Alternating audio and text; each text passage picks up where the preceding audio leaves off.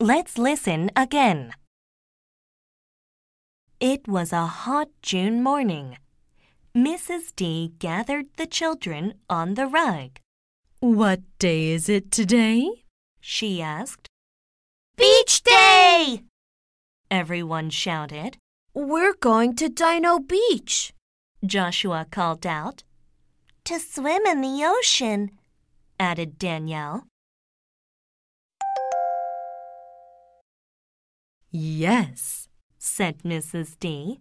You'll be able to go in the ocean, but only up to your knees. That's where the waves won't be too high or too rough. Tara will be the first one in, said Albert. She's not afraid of the waves. She's brave. The other children nodded. I'm not always brave, Tara thought. Okay, said Mrs. D, looking out the window. The bus is here. Mrs. D turned to the parents and babysitters in the classroom. I'm so glad you could join us on our trip, she said. Mrs. D reviewed the safety rules. Then she asked the children to get their lunches and towels and line up at the door. I'm first, said Brendan. So what? said Tracy. I'm second, and second is better than first. No, it isn't. Yes, it is. Okay, said Mrs. D. Let's go. The bus driver is waiting. The grown ups helped the children get on the bus and buckle their seat belts.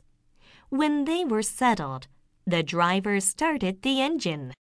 Shall we sing a song?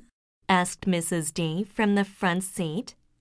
Tara didn't feel like singing. She looked out the window and thought about the beach. This would be her first time in the ocean. I'm not going in the water if I don't want to, she said to herself.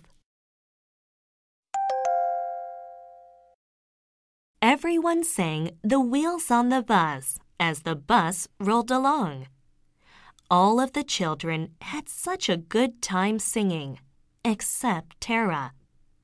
Finally, the bus reached Dino Beach. Mrs. D stood up and turned around. Here's what we're going to do, she said. First, we'll find a good place to put our towels.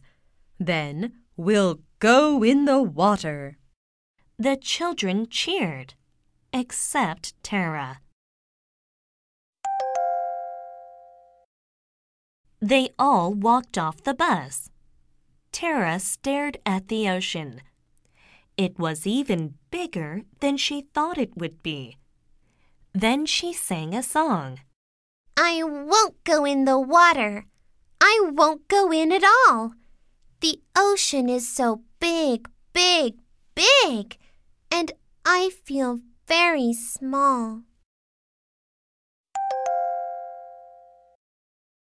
When they found a good spot, the parents and babysitters helped the children spread out their towels. Mrs. D put down cones to mark off their space. You must stay inside the cones, Mrs. D said to the children. That's a very important rule. Do you understand? The children all said, Yes!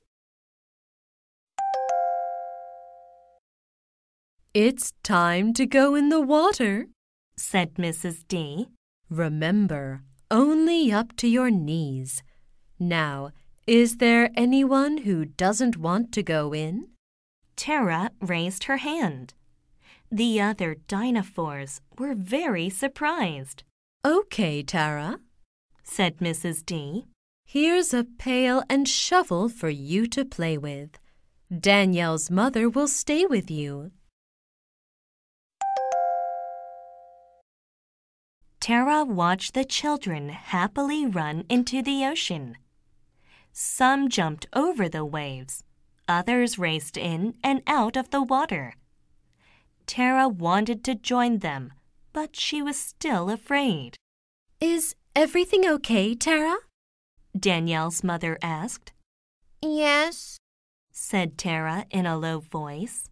I just don't want to go in. Tara wished she wasn't afraid of the ocean. Then she began to think about times when she had acted bravely.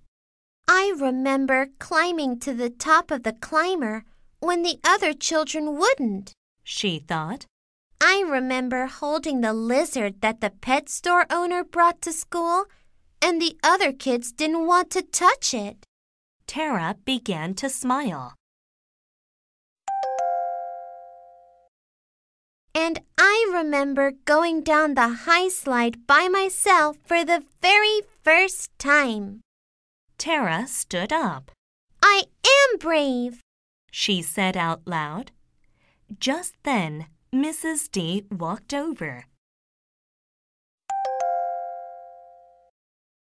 Tara, she said, everyone is having such a good time in the ocean. Are you sure you don't want to join them?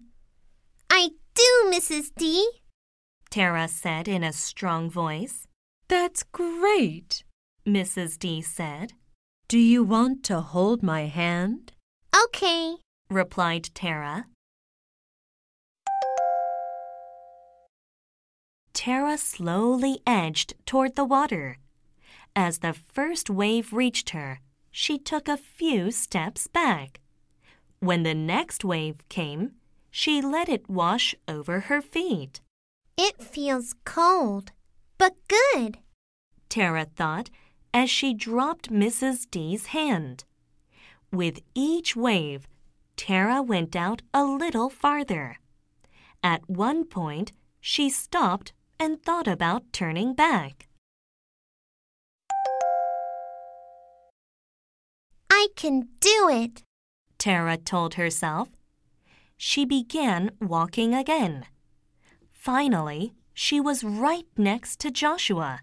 We're playing a great game, Joshua said to Tara. When the wave comes, we jump and say, Go away! Tara joined in. Soon she was laughing and jumping way up high.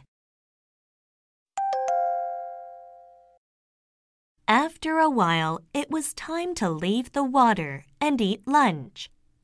As Tara toweled herself dry, she sang a new song. I love the beach. I love the beach. The waves, the sand, the sun. Can we come back tomorrow? The beach is so much fun.